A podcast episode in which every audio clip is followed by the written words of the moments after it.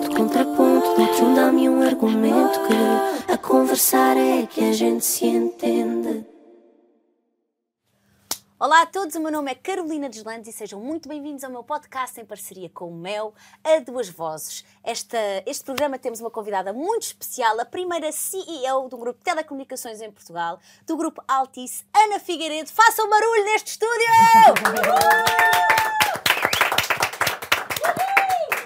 Eu vesti a minha, não é a minha melhor camisa, porque eu não encontrava a outra que é a melhor, mas eu vesti uma camisa estou aqui a dar tudo, lavei a minha peruca, estou aqui impecável, só para a receber. Ana, muito gosto, muito obrigada por ter aceito este convite. Não, obrigada eu pelo convite, é um gosto estar aqui contigo.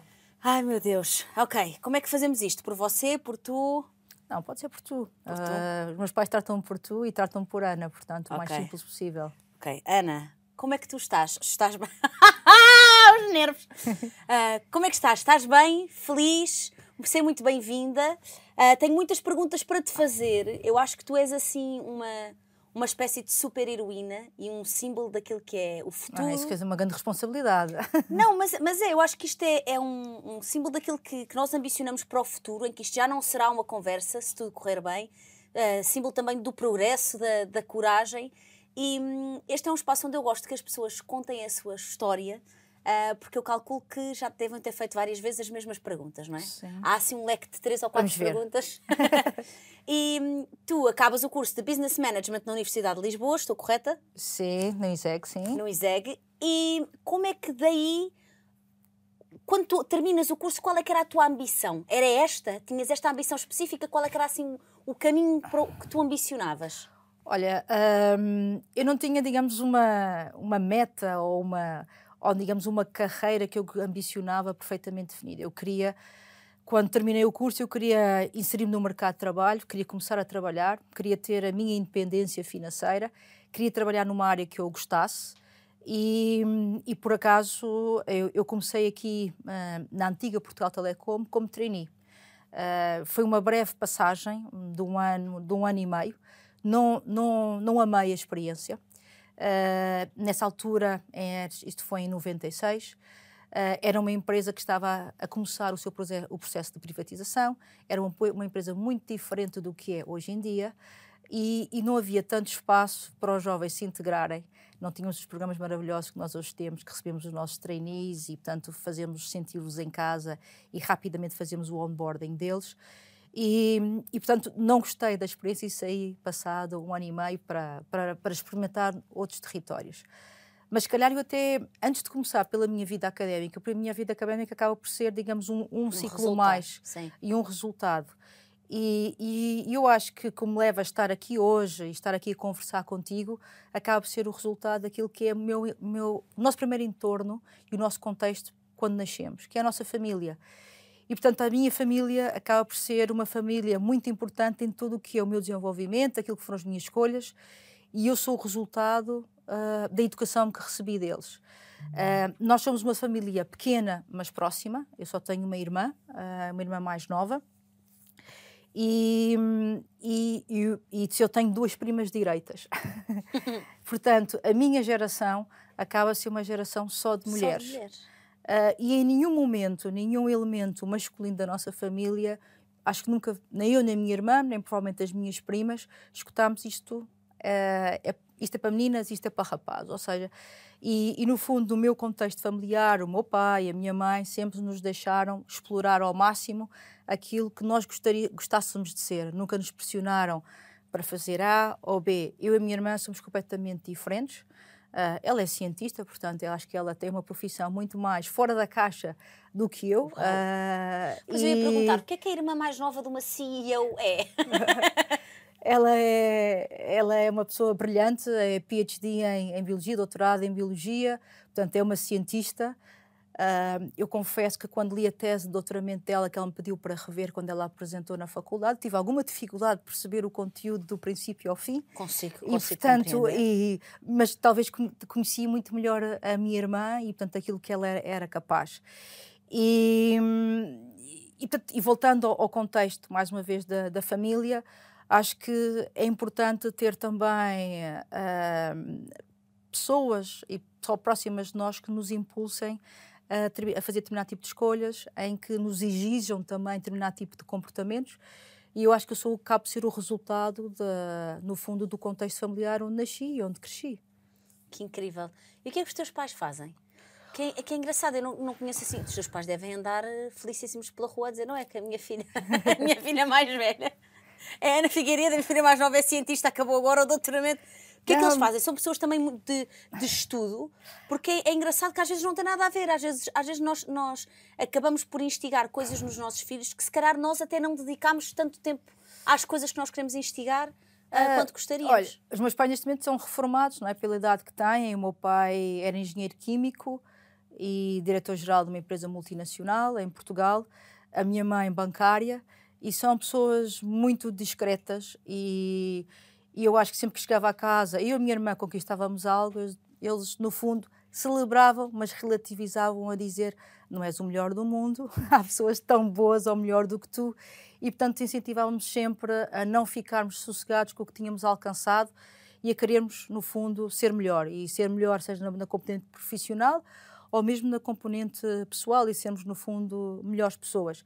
Os meus pais não andam, não, não, é óbvio que eu acho que eles são uh, orgulhosos. Não, orgulhosos, é orgulhosos isso, é, tanto, orgulho. tanto, tanto de mim como da, da minha irmã, pelo que nós, nós, nós alcançarmos, alcançamos, mas não são pessoas de publicitar nem, e, e gostam de manter uma, o máximo discreção. E eu acho que isso é uma coisa característica na nossa, na nossa família. Uh, eu também acabei por ser criada pelos meus avós maternos. Uh, o meu avô, o meu avô materno era uma foi uma pessoa que teve uma, um problema de saúde que lhe depois tirou-lhe a audição, perdeu a audição e a minha avó tinha problemas cardíacos e portanto a minha mãe optou, tínhamos uma casa grande também, por vivemos todos juntos, portanto víamos os seis e eu acabei por ser educada pelo meu avô eh, materno, pela minha avó materna e obviamente o, os meus pais. E portanto de todos eles bebi alguns ensinamentos e a família é muito distinta e de backgrounds muito distintos.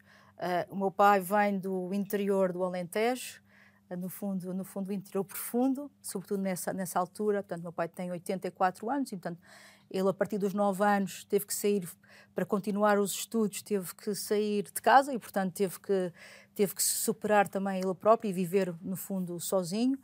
E, e a minha mãe vem do meio mais privilegiado de Lisboa uh, e, portanto, estudou em colégio privado e, portanto, eu convivi com mundos completamente distintos. O mesmo, o mesmo se passava com a minha avó que o meu avô. O meu avô era uma pessoa, uh, um intelectual que se podia dizer que tinha mais, uh, combateu, a, combateu a ditadura, e, portanto, um, e, e a minha avó, uma mulher mais conservadora nos costumes, uh, na forma de atuar, Uh, e, uh, e à igreja. O meu avô era completamente ateu, portanto é engraçado como é que a dinâmica, cada casal com a sua dinâmica, como é que claro. eles conviviam muitíssimo bem. E, e portanto, de, deles todos bebi, bebi experiências que eu acho que foram muito importantes. O meu avô, o estímulo para o estudo, para, para aprender coisas novas, uh, uma orientação muito às pessoas. Ele também foi diretor de uma grande instituição bancária em Portugal e ele sempre teve uma grande preocupação com, com a questão das equipas, com, com o lado humano, com o lado social, uh, com o lado de causas, por isso ele teve coragem de combater também uh, a ditadura. E portanto esses são, são, são coisas que eu retive dele e ensinamentos que eu retive dele. E, e a minha avó interessante porque gostava de ter seguido uma carreira académica diferente, mas na altura as meninas de boas famílias uh, estudavam, uh, tocavam piano e estudavam francês, acabou por uh, concluir a licenciatura de piano no conservatório e, portanto, ela era uma, uma, uma, pessoa que lembro perfeitamente, aos 5 anos de idade, eu tinha talvez 6, a minha irmã pai 3 ou 4, e ela sempre, sempre muito favorável à emancipação da mulher e que nós devíamos ser autónomas e nós devíamos apesar do meu avô ser uma pessoa perfeitamente uh, nada machista, sim, sim, sim, uh, com uma relação perfeita, mas ela achava que era importante cada uma de nós ter a sua própria independência. Tu achas que essa noção de, de, comunidade, ou seja, de viver em família, de viver com os teus avós, com os teus pais, essa própria noção que tu descreves de, dessa soma de universos tão diferentes, seja pela, pela geografia de cada um, seja pela crença de cada um, achas que isso faz de ti uma líder mais capaz, mais polivalente? Ou seja, quando tu cresces num ambiente que te uh, ensina a, di a, diferença ideológica, a diferença política, uhum. uh, no qual tu também tens uma avó que te vai dando essa noção, porque eu acho que quando tu cresces a ouvir uma pessoa que não teve a mesma oportunidade de se explorar, de se conhecer, de estudar, tu és constantemente confrontada com essa noção de privilégio, que é eu estou a ter, eu estou a, ter a sorte de viver o, o, outro tempo, de ter outra noção. Sim. Tu achas que essa soma dessas coisas todas faz de ti a líder que és hoje, com capacidade de olhar para os outros, com essa preocupação social, de integração? Estavas a falar dessa também discrepância dos programas dos trainees, quando tu foste trainee para os programas de agora. Uhum. Achas que, que isso são as maiores ferramentas? E é muito engraçado, porque quando és questionada sobre a tua vida académica, tu dizes, calma, isso já, isso já sou eu a colher frutos daquilo que são as raízes, não é? Sim. Sim, porque eh, eu acho que a diversidade de que eu fui confrontada desde muito nova no meu ambiente familiar e o facto de uh, impulsionarem nós estarmos a conviver com pessoas diferentes, com diferentes estratos, sociais, com diferentes oportunidades, mais ou menos privilégio. Uh, isso é algo que a minha família incutia, que era importante para nós entendermos todas as realidades que existem no mundo. Porque isso também promove a tolerância se tu não conheces o outro, se tu não conheceres as dificuldades que o outro tem, tendo mais privilégio ou menos privilégio, tu também não consegues desenvolver, digamos, a, a tolerância. Hoje em dia, nós vivemos num mundo, infelizmente, uh, que acaba por estar muito bipolarizado, não é? Ou seja, e, e aí as próprias redes sociais acabam de forma direta ou indireta, nos, se tu gostas, por exemplo, eu gosto de ténis, eu vejo muitas coisas de ténis, provavelmente se uma rede social, não, gosto, não sei se gostas de ténis ou não, se simpatizas ou não com o desporto, mas se calhar se com o desporto, vão-te vão -te mostrar vídeos de um desporto que não é exatamente teu. O que é que isso vai acontecer? Vai acontecer que nós vamos estar cada vez mais colados a uma realidade que já conhecemos e menos expostos a outras realidades. E com esta falsa noção de que uh, o mundo está todo de encontro aos nossos interesses, não é? Porque o algoritmo faz com que tu aches isso, que é tudo o que, o que te surge, o que te aparece do mundo é só aquilo que vai de encontro aos teus interesses. E por isso mesmo acho que é muito importante nós temos a capacidade crítica sobre o que vemos, uh, obviamente crítica, mas de certa forma construtiva, porque isso é importante para a nossa formação, depois para a vida, vida adulta, ou seja, para a nossa adolescência, porque a adolescência também é um período de, de nossa afirmação, de algumas ansiedades, de, de sentimento de queremos pertencer ao grupo A, ao grupo B, que é completamente normal, mas se nós tivermos um, digamos, uma autoconfiança, se, se, se sermos centrados, se soubermos filtrar eu acho que isso prepara-nos muito mais para depois tudo o resto, porque depois, na vida adulta, nós vamos também ter muitos desafios e temos todos os dias permanentemente desafios, seja na, na componente profissional, seja na componente profissional. E diz-me uma coisa, Ou tu pessoal, desculpa. sais daqui da, da Portugal Telecom, continuas a tua carreira, tu alguma vez na vida pensaste, ah, eu eu, eu, há, há um lugar onde eu gostava de chegar que se calhar não vou chegar porque não tinhas nenhum exemplo feminino, não tinhas nenhum exemplo feminino com a tua posição de hoje em dia. Isso dava-te mais entusiasmo e mais pica ou fazia-te pensar assim, e se calhar é porque não dá, se calhar por mais que eu fure, por melhor que eu desempenhe as minhas funções, vai sempre haver uma porta que me vão fechar. Uh, eu nunca tive essa sensação de por, por não existir este role model ou esta pessoa, uma mulher a desempenhar o cargo que eu desempenho, que eu não pudesse chegar. Uh, lá está, mais uma vez voltando à infância, eu sempre fui, sempre me impulsaram, não sei se é as palavras, desculpa, porque às vezes uso aqui uns, uns imigreses, Sim. mas uh, Impulsion, é sempre impulsionaram para, para, no fundo, ultrapassar as barreiras e para, e para, para superar não é porque não haver uma referência que eu não acho que não podia chegar ou podia uh, alcançar uh, o lugar que eu tenho hoje. Também quando saí da faculdade, não escrevi num papelinho, eu, Ana, quero ser CEO da, da Altice. Uh, ou na altura, na altura a, a, Portugal, Portugal Telecom. Portanto, eu, eu durante o, meu crescimento, eu primeiro quis ser, eu pratiquei desporto uh, e de competição, Uh, tenho, uma, tenho uma paixão pelo ténis e na altura escrevi eu quero ser eu quero ser campeã nacional que era aquilo que eu podia controlar melhor e tenho um sonho de ser a primeira mulher a jogar Wimbledon ou poder ganhar Wimbledon portuguesa neste caso portuguesa Uh, não conseguia, uh, não conseguia a segunda, consegui, co consegui alcançar o primeiro. E eu acho que é, agora é óbvio que Conseguiste nós o primeiro, que foste campeã fui nacional campeã, de ténis. campeã nacional de ténis, sim.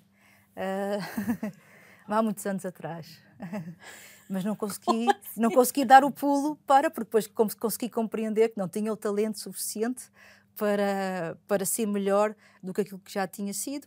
E também depois havia outras coisas que me despertavam interesse e estava a começar a, a minha licenciatura e depois dediquei-me à, à, minha, à minha licenciatura. O que, o que me sempre apaixonou por este lado da gestão lá está aqui também a influência do meu avô. O meu avô era da área de finanças, o meu pai era, era engenheiro e talvez para aquele tema de generation gap eu não quero ser engenheira porque depois vai haver sempre a comparação e sim, sempre sim, sim. E, e, também o meu lado de superação vem do lado da, da, competição que era disputado pelo meu pai, não é? Porque eu chegava à casa com boas notas e ele dizia, ah, mas eu com a tua idade já tinha feito isto, isto, isto e, e tu tens mais suporte, tens mais privilégio, portanto tens tens mais responsabilidade. Os pais adoram fazer isso, não é? Uh, portanto, não, não tirar uma licenciatura era, uma, era algo que era não negociável, na, uh, pelo menos com, com, com o meu pai e com, com a minha família. Uh, agora, eu acho que nós mulheres que, que, temos alguns lugares e sabemos que ainda existe, digamos, uma, uma um desequilíbrio, não é? Em termos de, de género, acho que nós devemos ser o, o tal role model, devemos dizer que devemos, pelo menos pelo nosso uh, comportamento, pela nossa atitude, pela nossa forma de estar, pelo facto de termos alcançado determinado tipo de posição de destaque, na música, na cultura, na, no mundo dos negócios, nas empresas, acho que devemos, sobretudo, ter a responsabilidade por marcar pela diferença. Uh, se queremos que o mundo evolua, que o mundo seja mais positivo, se queremos provocar mudanças positivas, acho que não devemos ser mais uma entre os demais, mas devemos tentar, obviamente, fazer, fazer a diferença.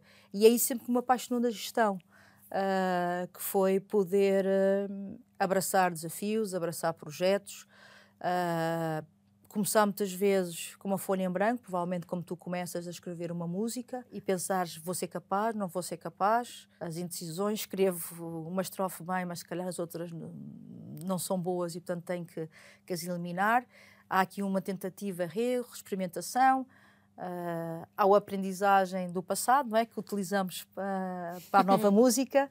Uh, e, portanto, uh, mas acho que é importante passar essa mensagem às novas gerações de que é possível, com trabalho, com superação, com, uh, com talento também. E, claro. e, e, obviamente, aproveitando as oportunidades e tendo coragem. Eu acho que é preciso também ter coragem em algumas situações da nossa vida eu, eu digo sempre que é preciso muita coragem para ser feliz, não é? Porque eu acho que, principalmente quando se, quando se é a primeira em alguma coisa, quando se vai abrindo um caminho, normalmente isso pressupõe algum grau de dificuldade. E eu acho que os graus de dificuldade também nos testam para nós vermos o quanto é que nós queremos verdadeiramente uma coisa. Porque eu acho que em todos os trabalhos, em todas as profissões, um, a profissão do outro parece sempre mais fácil que a nossa, não é? Porque a nossa nós já reconhecemos, nós sabemos, nós dizemos, ah, está bem, mas tu. Tá... Mas a verdade é que todas as profissões, se a pessoa quiser mesmo esforçar-se para estar nos melhores, para estar lá em cima, vai-nos testando. Vai-nos testando, testando, testando. Tu, houve algum momento da tua carreira que tu pensaste assim: porque é que eu não fui tentar o Wimbledon? O que é que eu meti nisto? Agora o que é que eu vou fazer à minha vida? É, pensei algumas vezes, mas também não consegui tentar o Wimbledon porque tenho que reconhecer. Acho que uma das coisas que nós temos de, de reconhecer é saber em que nós podemos ser bons, onde é que nós podemos melhorar onde não vale a pena insistir porque não vai ser por aí o caminho e, e o Wimbledon não seria, seria o caminho.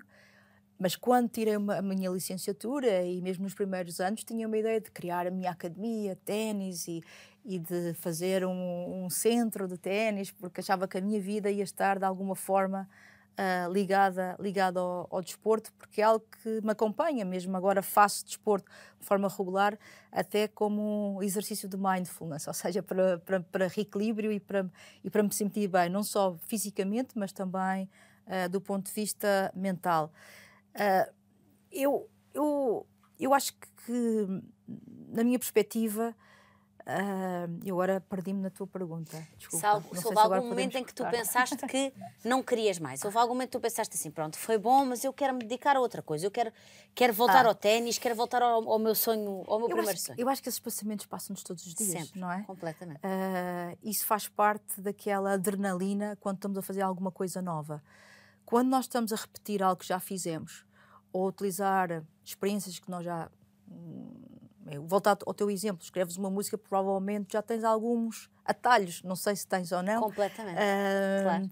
E, e, se calhar é isso que faz a tua música ser única comparativamente a outros, não é? Porque tens o a teu método, a tua forma de, de escrever. E nessa. Hum, eu acho que há sempre uma insegurança quando começamos algo de novo. Uh, ou às vezes quando já estamos também algum tempo uh, naquele mesmo projeto e sentimos que já não estamos a acrescentar. E, e, portanto, sempre que eu eh, fechei um ciclo e iniciei outro, foi porque achei que naquele momento uh, uh, já talvez já não tivesse mais nada a acrescentar diferente e tinha que partir para, para outro projeto. Eu acho que sempre tive, de certa forma, a felicidade, ou também pelo trabalho, pelo, pelo trabalho que fui desenvolvendo, a felicidade sempre que, uh, ou o timing perfeito, que é quando estava a fechar um, um ciclo e quando estava a sentir que provavelmente nos próximos seis meses ou um ano já não posso talvez acrescentar muito mais, apareceu uma novo, um novo desafio, uma nova oportunidade, às vezes um pouco loucos, e que eu ia para casa a dizer não, acho que isso não faz sentido para mim, mas depois ficava aquele bichinho, mas porquê é que não há de tentar? Porquê é que não há de tentar? Claro, claro. Vais ficar sempre a pensar, não o fizeste, não o tentaste, não o experimentaste, isso, isso e provavelmente no final não vais ficar contente com contigo própria pelo facto de não ter experimentado. Portanto, eu acho que essa, essa insegurança, esse duvidar, faz parte do ser humano, uh, mas também é aquilo que muitas vezes, uh, por isso é que eu há pouco mencionei a coragem, é nesses momentos que nós temos a coragem de dar o passo em frente, não é? É normal uh, todas as pessoas e o ser humano paralisar-se perante o desconhecido, perante aquilo que não sabe, uh, perante algo que corre menos bem. E às vezes o facto de a, dares o passo em frente, teres a coragem de avançares e não ficares parada e não recuares, é isso que muitas vezes, pelo menos, tem sido o meu grande ensinamento durante toda a minha vida, que é dar esse passo em frente. Às vezes não saber onde é que, onde é que vou parar, mas, mas, ir. Mas, mas ir e confiar naquilo que, possam ser, digamos, os, as minhas ferramentas, não é? E que as ferramentas que eu adquiri ao longo da vida. Eu digo sempre ao meu manager: é no salto que se cria o chão. Se nós ficarmos sempre a olhar, ai, para onde é que eu vou saltar? Ai, agora para onde é? Não, a pessoa salta e é no salto que cria o chão, é no salto que se escolhe onde é que se quer aterrar, porque eu acho que nós temos essa, essa capacidade. Tu achas que houve algum não que tu sentisses que te tivesse trazido a este lugar? Muitas vezes nós falamos de eu aceitei isto ou eu aceitei aquilo e o caminho vai se desenhando, mas eu acredito muito que os nãos, às vezes eu própria na minha carreira às vezes penso o que é que teria sido da minha vida se eu tivesse aceito aquela coisa que na altura pensei, não, isto não é para mim.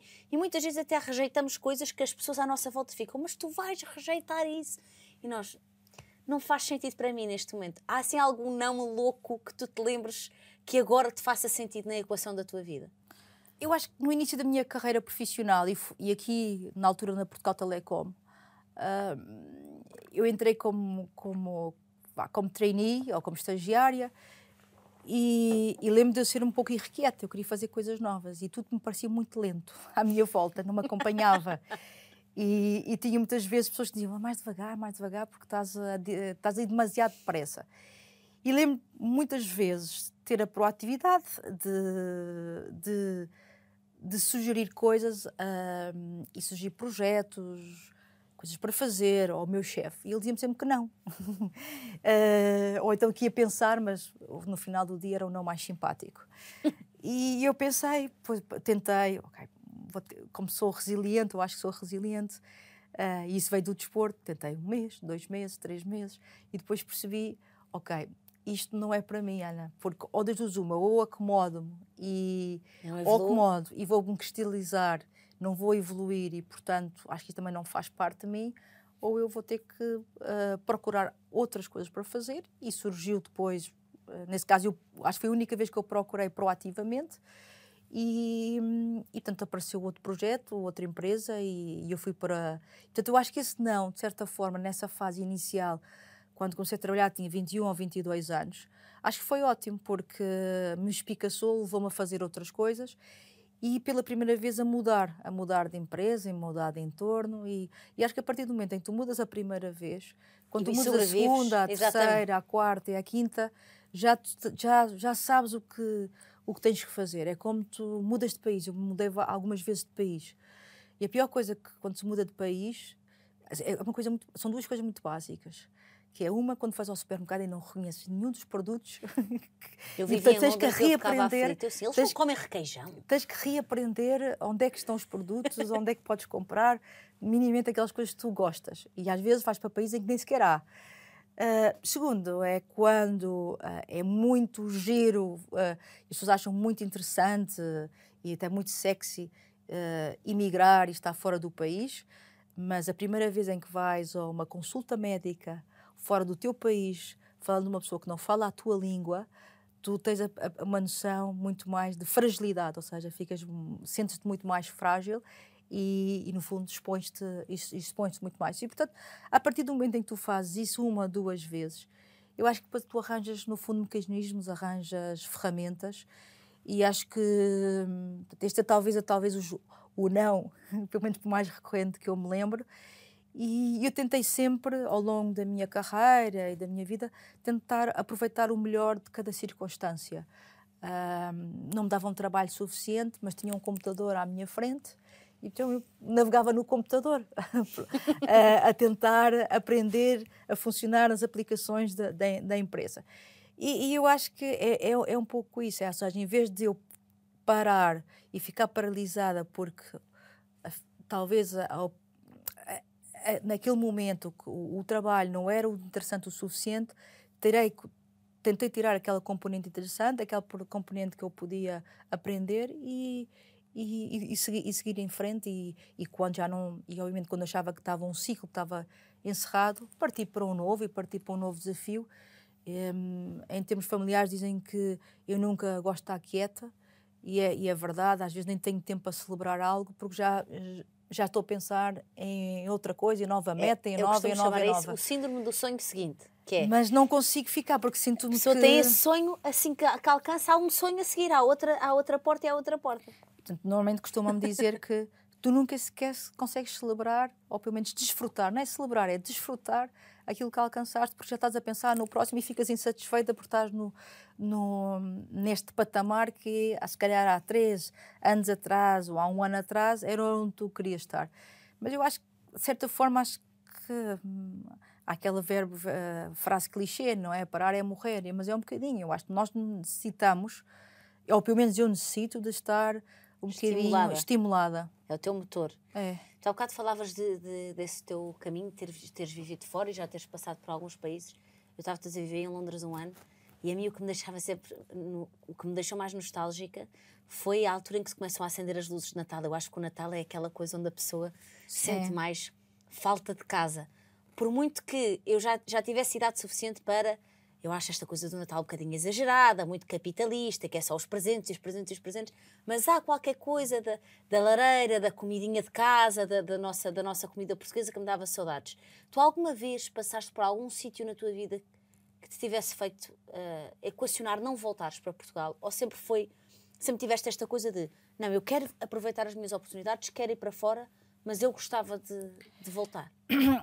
Cada ano que tu passas fora do país, uh, tu passaste um ano, mas eu passei quase oito anos. Então, cada ano, uh, é, e a minha irmã também vive fora do país, uh, ela vive há mais tempo fora do país, cada ano que passa, tu estás mais distante de voltar ao, ao, teu próprio país, porque te habituas a viver fora, porque já estás enquadrada num determinado tipo de contexto.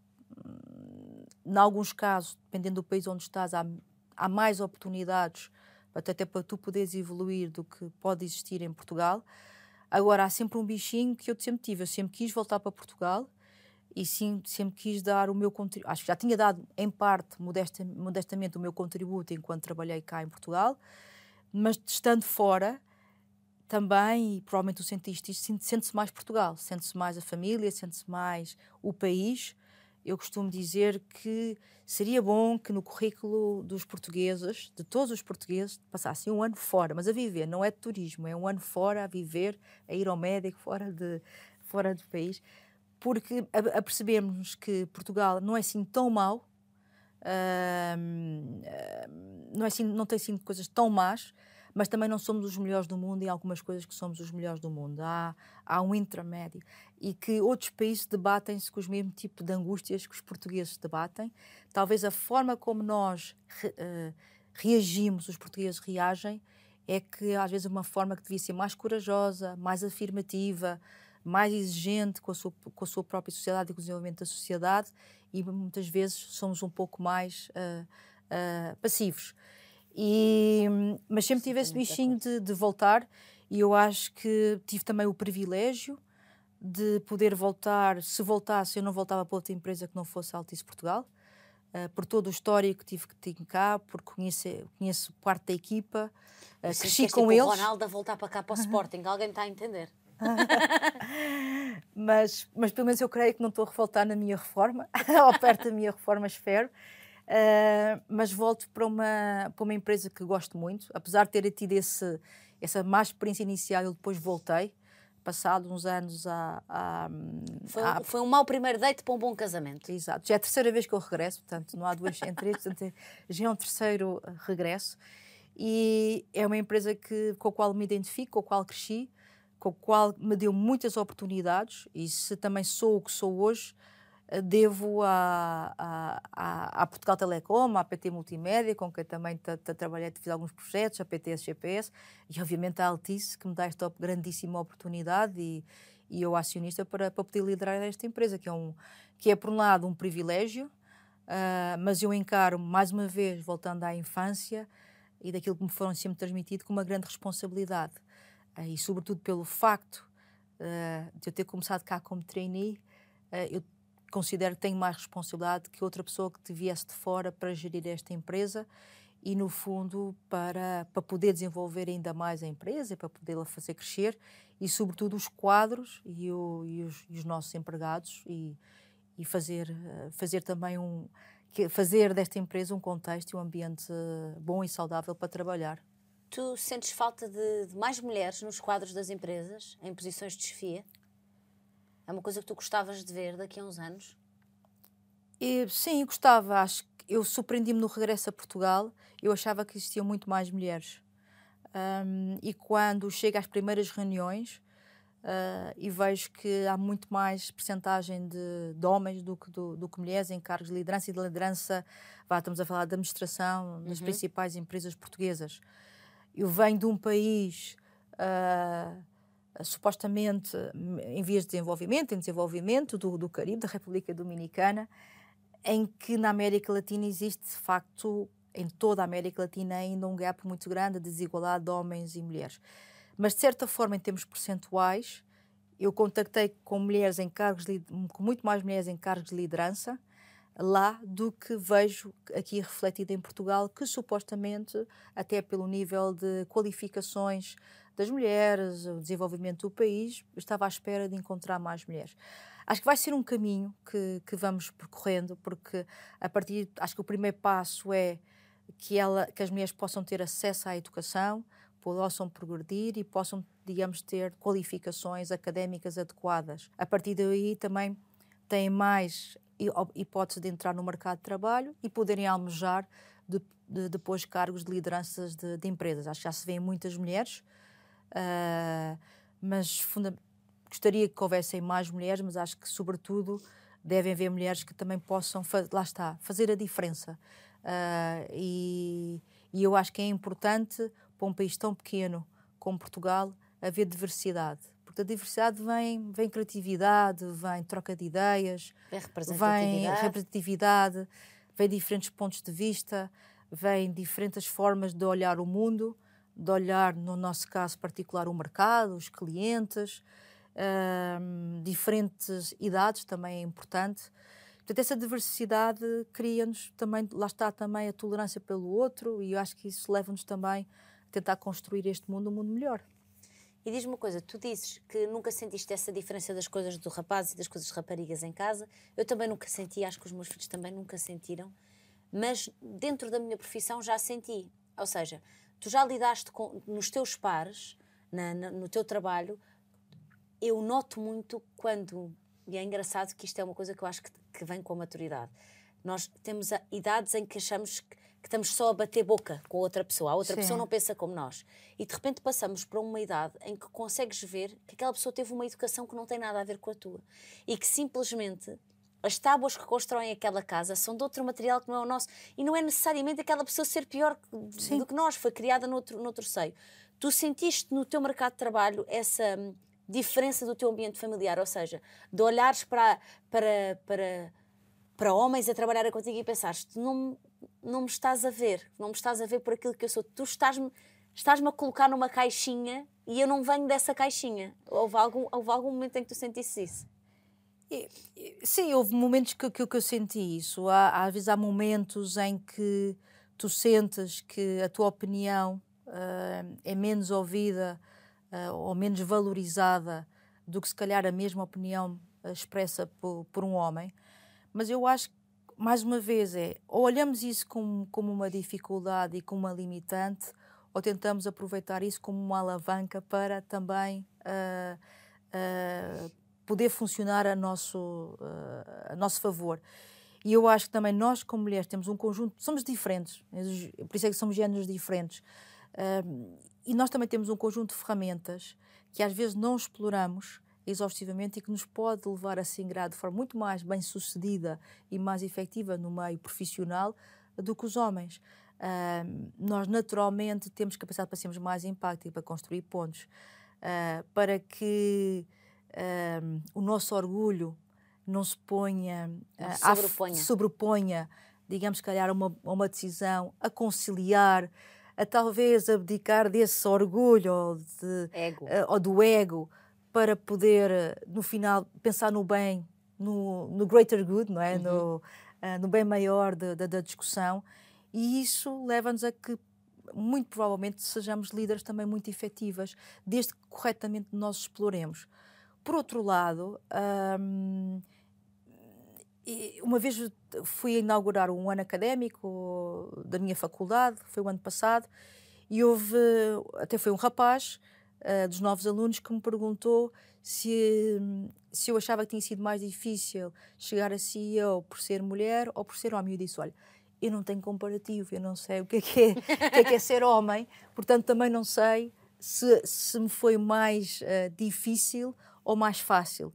O que eu sei é, eu, há coisas que eu posso controlar e há outras coisas que eu não posso controlar. E, portanto, uh, eu posso controlar a minha capacidade de trabalho, uh, a minha assertividade, uh, a minha capacidade de gestão, de liderança, e há outras coisas que estão na mente ou de preconceitos das pessoas que eu não posso. Agora, posso tentar navegar e usar as ferramentas que eu tenho para navegar e para levar, a uh, no fundo, a carta à Garcia e, e, e, e, atingir os meus propósitos. E eu acho que até agora pode demorar um bocadinho, às vezes, mais de tempo, em algumas, algumas matérias, mas acho que nós mulheres temos imensas ferramentas. Acho que às vezes nós não acreditamos nas ferramentas que temos. Um, acho que nós também temos uma predisposição desde pequenas para, para o perfeccionismo. Normalmente a mulher só fala quando tem quase 99% de certeza, e para não dizer 100%. É, não fica bem. Os rapazes, desde, desde que têm 20%, mas dizem aquilo com uma segurança, uhum. uh, e eles têm, se calhar, o mesmo nível de insegurança que nós temos. Uh, provavelmente não sabem bem do que é que estão a falar, nós temos muito mais certezas, mas acho que é-nos incutido desde, desde crianças à, às raparigas que nós temos quase que ser uh, perfeitas, não é? e, eles, e eles nisso são muito mais corajosos, lançam-se muito mais e às vezes nós retraímos um pouco mais uh, e, e, talvez num sentido de, de, de proteção. Uh, eu acredito que estas novas gerações já já, já, não, já não se passa isso e sejam muito mais, têm acesso a muito mais informação do que eu tinha quando era miúda. Eu lembro que não havia, não tinha Google, não tinha a internet, eu tinha que consultar a enciclopédia lá de casa para descobrir sobre um determinado tema. Portanto, acho que é um caminho que se vai, que vai se fazendo. E, e eu acho que as mulheres também vão cada vez mais vai aparecer mulheres em lugares de destaque. Vemos isso, vemos isso na política, uh, vemos isso numa, no mundo dos negócios, vemos mulheres também como empresárias, vemos no mundo do desporto também como, como dirigentes. E eu acho que na é música é, também, Na música também, uh, não só como artistas, mas provavelmente também como gestoras, como gestoras, empresárias. Letristas, não, não existiam letristas mulheres em Portugal quase. E, portanto, isso acho que vai, é, é, um movimento que, que, que, que, vai, que vai, vai, vai, vai ser constituído da maneira como se calhar vemos outras chamadas minorias, não é? também a ocupar o espaço e a trazer a, a sua voz, não é? Como o programa diz. Uh, e eu acho que é importante ouvirmos a voz de todos e termos a perspectiva de todos. E diz-me uma coisa, se tu pudesses agora dizer alguma coisa à Ana Trainee a entrar nesta empresa pela primeira vez, revelavas-lhe alguma coisa ou deixavas que o caminho fosse exatamente como foi? A única coisa que eu talvez dissesse à Ana uh, era. Sai mais cedo, filha, não fiques aqui quatro meses. Daqui a quatro meses ela vai-te continuar a dizer a mesma coisa. Vai-te já. Indo buscar o meu, o meu espírito irrequieto, eu diria isso. Mais rápido. E faz as coisas mais, mais rápido. eu acho que o que diria a Ana era nos momentos de incerteza, nos momentos em que, em que duvidas, não duvides, acredita, acredita em ti, trabalha naquilo que tens que trabalhar para, para melhorar aquilo que achas que tens que melhorar e, e, e arrisca. E que o risco vai fazer parte da tua vida, o risco não é uma coisa má, Uh, o risco, o risco uh, faz sair da, zona de conforto e, e portanto acredita e acredita que se calhar olhando depois para trás tu vais uh, juntar as pontas do puzzle, não é? E diz-me uma coisa, há um momento quando se aceita um, uma proposta destas, quando tu chegas a um lugar destes de houve alguma coisa que tivesse sido o teu primeiro pensamento de a primeira coisa que eu vou querer fazer ou tentar mudar é isto? Entras com esse, com esse objetivo ou pensas, deixa-me lá entrar, deixa-me lá perceber, organizar aqui, como diz a minha mãe, organizar a chafarica, olhar para o que é que eu tenho que, que tratar? Ou há assim uma gana de. Ah, pronto, agora a primeira coisa que, que eu me vou dedicar e que eu quero mudar é isto, este assunto aqui específico. Se eu, podes dizer. Todos é? os projetos que eu, todos os projetos que eu entro uh, e, o coisa, e algo que me tem acompanhado, algo que me tem acompanhado durante a minha vida profissional é eu tenho sempre entrado em algo para transformar. E é o que eu gosto, é transformar. Uh, o transformar pode ser reestruturar, transformar, fazer crescer, criar do zero e, portanto, tive vários projetos ao longo da vida uh, que me levaram a isso. Por exemplo, quando eu atravessei o Oceano Atlântico e, e, a primeira vez que fui CEO foi na República Dominicana e aí no país fui a primeira mulher também a assumir a liderança de uma empresa de telecomunicações, eu nesse trajeto ia no avião e pensava, que, como é que eu vou fazer? Eu não conheço o país, eu não conheço nada do país. Comprei uns livros para conhecer sobre a cultura. uh, uh, até no mundo da, da música, o herói nacional é o Juan Luís Guerra. Nem, nem, não fazia, só quando lá aterrei é que descobri que ele era dominicano. E, e, portanto, vês o meu nível de conhecimento uh, uh, do país, que não me, não me orgulho nada, porque devia conhecê-lo melhor. Mas fiz um esforço e investi em conhecer, em conhecer a cultura, um, em viajar o país todo. E, e, e, quando atravessei, como é que eu vou fazer isto? Uh, porque vou ter que falar numa língua, todos os dias vou falar numa língua que não é a minha, como é que eu vou conseguir fazer um discurso, como é que eu vou mobilizar uma equipa em espanhol, eu em inglês consigo, mas em espanhol domino o espanhol, mas não domino talvez assim tão bem para falar em público. Uh, não conheço o contexto, uh, conheço o contexto mais próximo será o brasileiro, mas não é a mesma coisa a América Latina uh, portuguesa, de língua portuguesa e, e espanhola. E, e, pensei como é que eu vou uh, como é que eu vou preencher esta folha esta folha em branco normalmente em todos os projetos eu nunca vou eu quero que eu quero quando sair que o que eu deixo está melhor do que quando eu encontrei uh, e também quando sair quero sempre sair com algo que seja sustentável. Que venha alguém depois da Ana, que toma e que acrescenta mais um capítulo e mais outro e mais outro à história daquela, daquela instituição. Uh, não sou daquele tipo de líderes que, que se considera que quando eu sair. Uh, a casa vai ruir. A, a, organização não vai subsistir. Isso quer dizer que eu não fiz o meu papel, eu não fiz o meu trabalho, não deixei uma equipa preparada, não deixei uma organização uh, preparada. Por isso, nunca vou com ideias preconcebidas, gosto primeiro de conhecer antes de atuar. Uh, por isso era para mim, nessa altura, importante conhecer o país, importante conhecer a cultura, uh, porque se não se conhece a cultura, não se consegue liderar uma equipa, não se consegue mobilizar uma equipa atrás de uma ideia. E depois conhecer a realidade da empresa. E, e na, naquele momento eu fui para, com uma missão de fazer, digamos, nós chamamos nos negócios, desculpa aqui o inglesismo, um turnaround, que é no fundo dar uma, uma cambalhota e melhorar a empresa, uma empresa que estava com problemas operacionais e financeiros. E, e era eu, uma coisa que eu sabia, eu tinha que mobilizar pessoas. Eu não ia fazer nada sozinha, portanto eu precisava de toda uma equipa e de todos os empregados para acreditarem e entrei numa organização que estava completamente descrente, que não acreditava, eram os principais detratores da própria empresa, eram os próprios empregados. E, e portanto, é, eu sabia que isso era a primeira coisa que eu tinha que fazer, encontrar uma maneira de eu energizar as pessoas, mobilizá-las e acreditarem que, que era possível. E foi feito de indo fazendo pequenas conquistas, celebrando e, e o mesmo sucedeu em, em Portugal, ou seja, é óbvio que venho também com uma missão definida, tenho uma ideia na minha cabeça, mas a forma como uh, atuar, uh, com onde vou atuar, é, é sempre precedida de uma análise, ou seja, eu passei talvez os três, quatro primeiros meses, apesar de conhecer algumas das pessoas que ainda estão na equipa, de conhecer a organização, um, iniciei uma fase que eu chamei o reconhecimento, ou seja, reconhecer próprio país, ou seja, eu já era uma estrangeira no meu próprio país, eu já, passado três semanas, já me irritava com algumas coisas do país. Não? E, Qual é que foi a primeira coisa que foste comer quando voltas? Estavas a dizer, ah, chegas ao supermercado, não há nada. Em Londres não havia batata palha, não havia requeijão. Eu pensava, mas esta gente vive, vive como?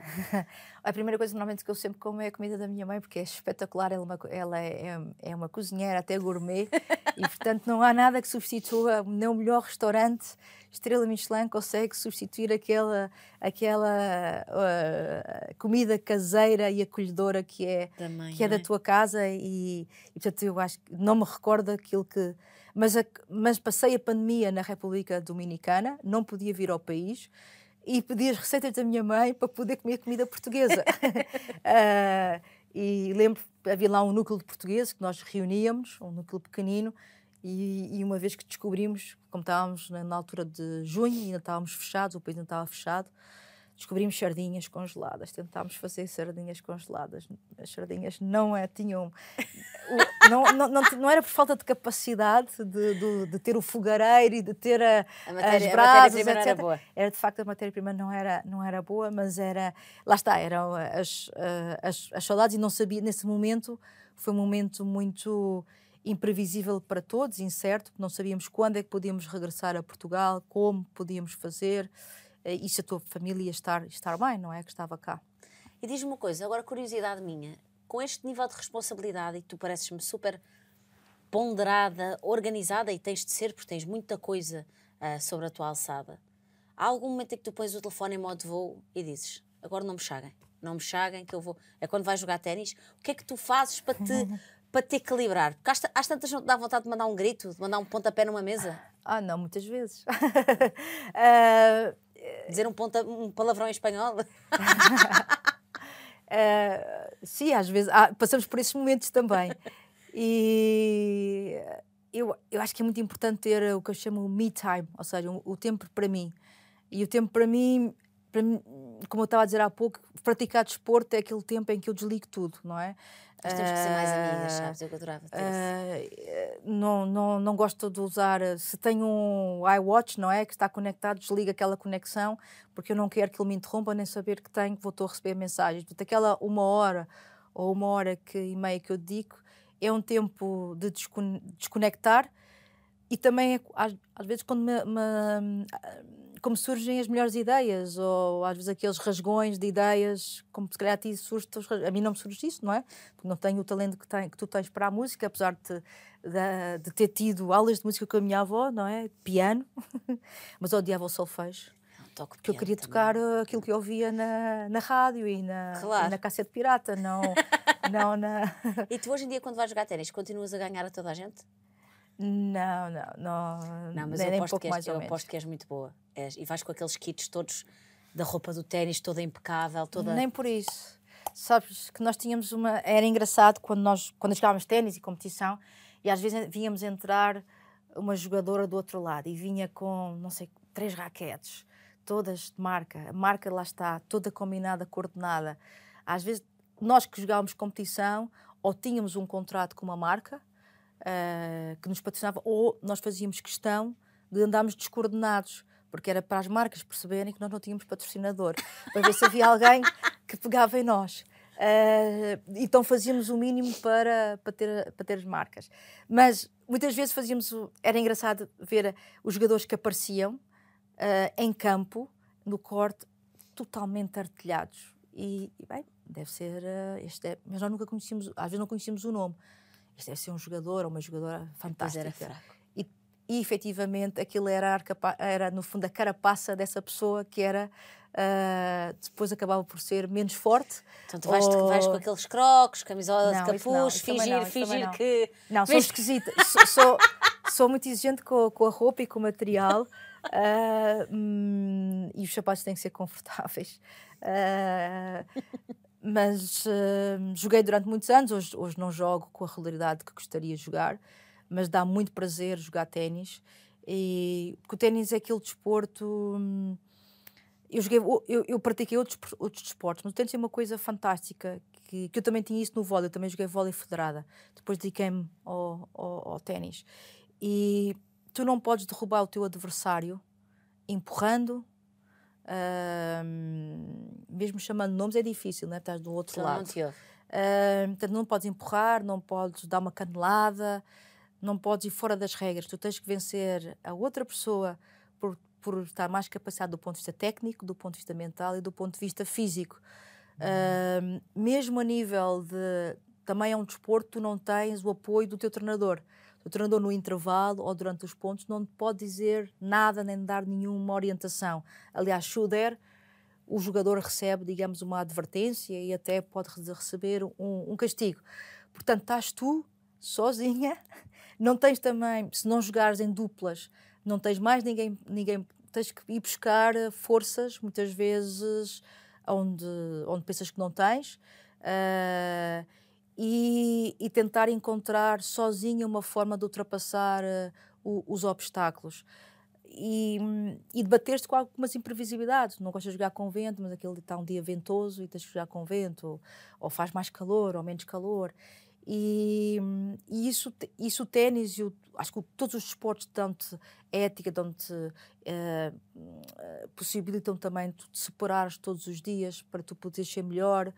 Uh, e depois, apesar de tu treinares muito, muito, muito, depois tens o dia em que vais jogar, não é? e provavelmente é o mesmo para um artista que uh, ensaia, ensaia, ensaia, e depois há o dia que está e de repente abre-se uh, a cortina, não é? E tu tens o público inteiro à tua frente. Eu não tenho público, tenho, posso ter público modesto nas bancadas, uh, mas estás sozinha dentro de um campo e com, com um adversário do outro lado. Portanto, dá-te também uma forma, ensina-te a jogar de uma forma também, ética claro. também e, e a adrenalina de querer fazer. Que maravilha. Eu achava que ia sair daqui inspirada a ser CEO e não só sai, como sai inspirada a começar a praticar desporto com essa disciplina com essa ética. Ana, queria-te agradecer mais uma vez do fundo do coração. Obrigada por esta conversa. Não, obrigada eu. Mesmo, muito Foi um obrigada. prazer estar aqui contigo. Um ponto, contraponto, dá-te um dá-me um argumento que a conversar é que a gente se entende. Um sim, outro não, mais razão, mais coração. Mas a conversar é que a gente se entende. Um ponto, contraponto, dá-te um dá-me um argumento que a conversar é que a gente se entende.